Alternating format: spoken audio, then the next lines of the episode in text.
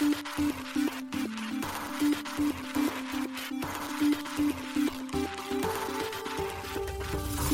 しい経済ニュース。この番組では現当社のメディア新しい経済がブロックチェーン仮想通貨フィンテックに関する日々のニュース解説を平日毎日音声コンテンツでお届けしています。そして新しい経済ではブロックチェーン仮想通貨に関するニュース解説記事やインタビュー記事学習記事などのたくさんのコンテンツを掲載しております。ぜひ新しいひらがな経済漢字で検索してメディアもチェックしてください。そして LINE 公式アカウントではメディアの更新情報を配信しております。LINE 公式アカウントにもぜひご登録ください。この番組は株式会社フィナンシェの提供でお送りします。フィナンシェはスポーツチームやエンタメプロジェクト、DAO などのトークンを購入して支援ができる新しいクラウドファンディングサービスです。サッカー J リーグ、野球、バスケなどのプロスポーツチームをはじめ、映画やアイドル、インフルエンサーなど100以上のプロジェクトのトークンがフィナンシェで購入できます。さらにトークン購入者はプロジェクトに応じたキャンペーン参加や NFT などの特典も。ぜひ iOS や Android でフィナンシェのスマホアプリを入れて新たな応援体験を味わってください。あなたの夢がみんなの財産になるフィナンシェ。幻冬舎あたらしい経済編集部の高橋です。今日は3月6日月曜日です。今日のニュースいきましょう。 Zaif 親会社カイカデジタルが Oasys と提携独自レイヤー2 CAICA Verse 構築へユニスワップのユニスワップウォレット iOS テストフライトでリリースへコンセンシスイーサリアムレイヤー 2GKEVM 公開テストネットのリリース日決定アメリカコインベースがデジタル資産運用会社ワンリバーデジタルアセットマネジメントを買収機関投資家向けサービス拡充へバイナンス法執行機関と協力し、詐欺対策キャンペーンを実施へ。ブロック子会社の TBD ライトニングネットワーク事業 C イコール立ち上げ。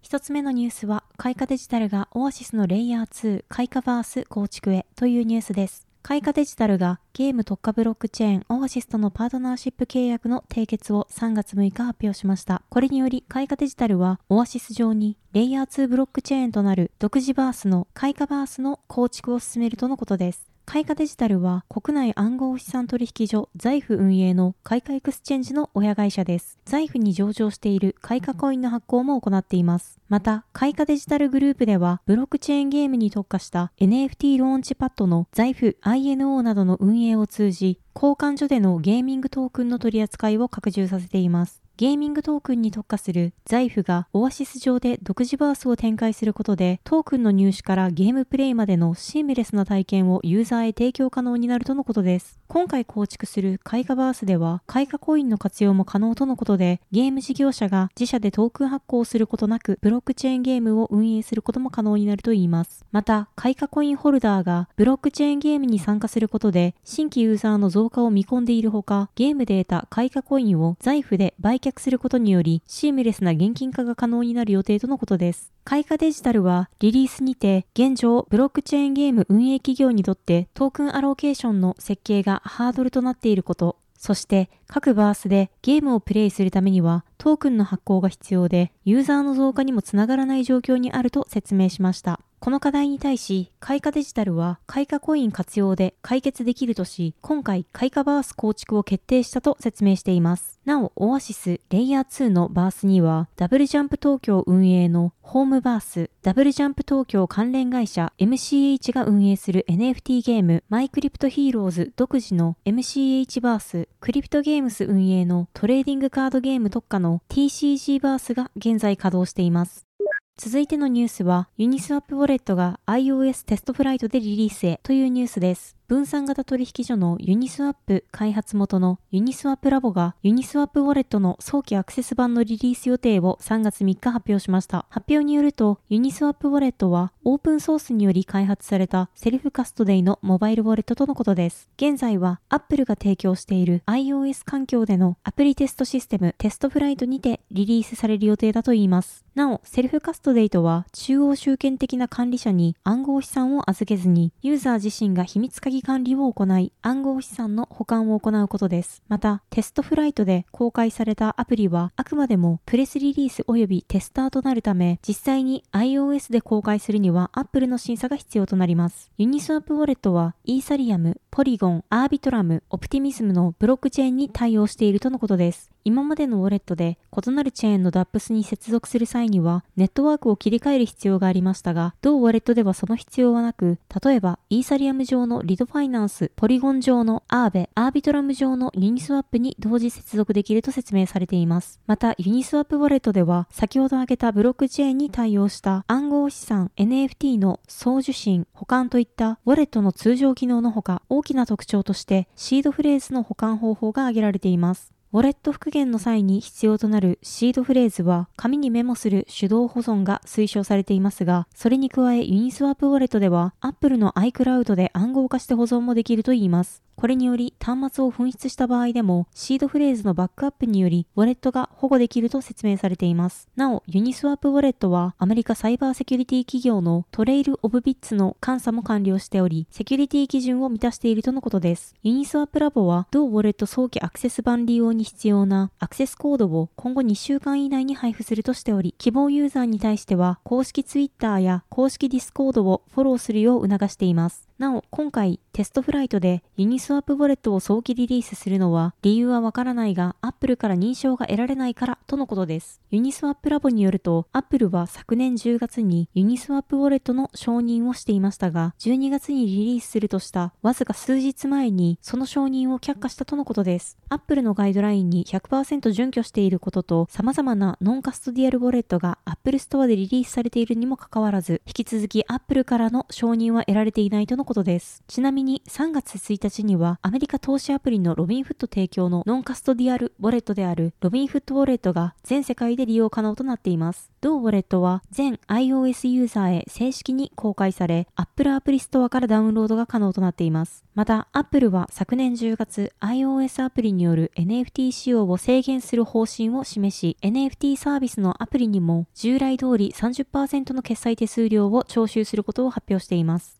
これにより12月にはコインベース提供のコインベースウォレットが最新アップデートで NFT 送信する NFT 送信機能を追加したため Apple は同機能をブロックしています。Apple は NFT 送信時に発生するガス代の30%をコインベースから徴収することができると主張。しかし Apple の独自システムは暗号資産に対応していないため、コインベースが Apple の要求に応えられず、NFT 送信機能はブロックされる形となりました。続いてのニュースは ZKEVM 公開テストネットのリリース日が決定というニュースです。アメリカコンセンシス開発の ZKEVM の公開テストネットリリース日が3月28日に決定しました。同社が3月3日発表しました。コンセンシスはイーサリアム関連の技術開発企業で Web3 ウォレットのメタマスクの開発などを行っています。コンセンシスは昨年12月 GKEVM をプライベートデータ版テストネットとしてローンチし、内部メンバーによるテストを実施。今年1月11日に GKEVM を一般開発者向けに公開するとしていました。コンセンシスによると GKEVM のプライベートデータ版テストネットでは様々な DAPS から49万件以上のトランザクションを処理し、プライベートベータのフェーズを正式に完了したとのことです。GKEVM は暗号技術を利用した証明技術のゼロ知識証明を用いて開発されたコンセンシス独自のイーサリアム L2 スケーリングソリューションです。同技術により正当性を担保しながら計算を別のレイヤーで行い結果だけを送り返すことでスケーラビリティが向上する仕組みになっています。コンセンシスによると GKEVM は既存のブロックチェーンで広く利用されているイーサリアムバーチャルマシンと同等に利用可能とのことです。GKEVM のネットワークは Web3 ウォレットのメタマスクやスマートコントラクト開発者用ツールのトリュフ、RPC のインフラなどの EVM 互換のブロックチェーンで広く利用されてきたサービスを変わらず利用できるといいます。テストネットに参加した開発者は、各々自由にスマートコントラクトや DApps を zkEVM にデプロイできるとのことです。開発者以外のユーザーは、イーサリアムのテストネットゴエリからブリッジを利用したトークンの移動やデプロイされたアプリケーションの使用ができるとのことです。なお、前回のリリース時においてコンセンシスは GKEVM テスト参加者に対しての報酬を考えているものの、未だ詳細は決まっていないとし、また、ネットワークトークンの発行についても、ベータテストの段階では言及しないとしていました。これについて今回のリリースでは触れられていません。続いてのニュースは、コインベースがワンリバーデジタルアセットマネジメントを買収というニュースです。アメリカ大手暗号資産取引所のコインベースがデジタル資産運用会社のワンリバーデジタルアセットマネジメントを買収したと3月3日発表しました。この買収により、ワンリバーデジタルアセットマネジメントはコインベースアセットマネジメントに名称変更されます。コインベースは今後、コインベースアセットマネジメントを通じ、新規、既存の機関投資家向けに暗号資産投資顧問サービスを提供していくといいます。。なお、買収額等の詳細は明かされていません。発表によると、コインベースは、機関投資家取引量を1300億ドル、日本円で約17.6兆円以上、機関投資家の資産を500億ドル、日本円で約6.7兆円以上保有しているといいます。また、2022年第4四半期現在報告されている運用資産で、世界のヘッジファンド上位100社のうち約25%に採用されていると発表しました。両社は声明で、コインベースとワンリバーデジタルアセットマネジメントは、慎重なリスク管理に基づいた倫理観を共有している。この特性により、私たちは昨今の市場の混乱をうまく乗り切ることができた。文化的にも、私たちは安全性と健全性に妥協することなく、デジタル資産の機会を追求することに関して強く連携していると述べています。ワンリバーデジタルアセットマネジメントは投資企業ワンリバーアセットマネジメントのデジタル部門の子会社で2013年に創設されました。アメリカ証券取引委員会にも登録されています。両社 CEO を務めるエリック・ピーターズ氏が引き続き在任するといいます。CEO には両社の CEO を務めるエリック・ピーターズ氏が引き続き在任するといいます。なお、ワンリバーアセットマネジメントは独立した企業のまま存続するとのことです。コインベースとワンリバーデジタルアセットマネジメントは過去にも深いつながりがありました。コインベースはワンリバーデジタルアセットマネジメントへ機関投資家、暗号資産投資家企業向けサービスのコインベースプライムとコインベースカストデーを提供しています。また、コインベースベンチャーズは2021年9月にシリーズ A ラウンドの主導投資家として投資を行っています。コインベースは2月、2022年第4四半期の損益計上を報告しています。純収益として6億500万ドル、日本円で約815.3億円を計上しています。なお、前年同期には24億9000万ドル、日本円で約3354.4億円を計上していました。また、2月23日には独自開発したイーサリアムのレイヤー2ネットワーク、ベースのテストネットを公開。ベースの目標は10億人以上のユーザーを暗号資産経済に取り組むことと述べられています。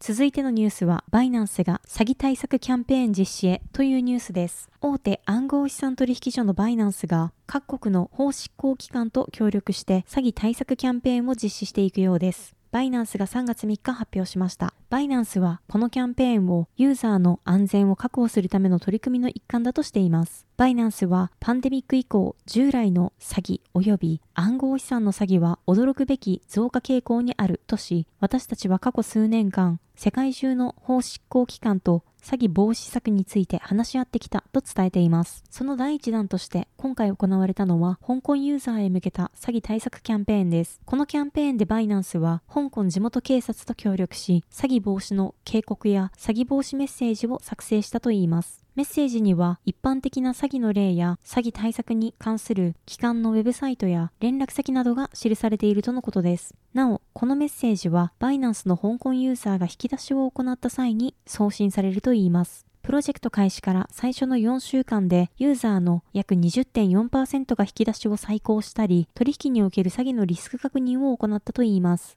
この反応を受けバイナンスは、プロジェクトは多大な成果を上げていると評価しています。バイナンスは今後他の地域でも同様のキャンペーンを推進していくといいます。バイナンスは昨年12月デジタル資産関連の新興産業を促進するロビー団体であるチャンバー・オブ・デジタル・コマースへの参加を発表。団体及びその会員と協力し、業界に影響を与える差し迫った問題を提唱し、解決策を提示する予定だとしていました。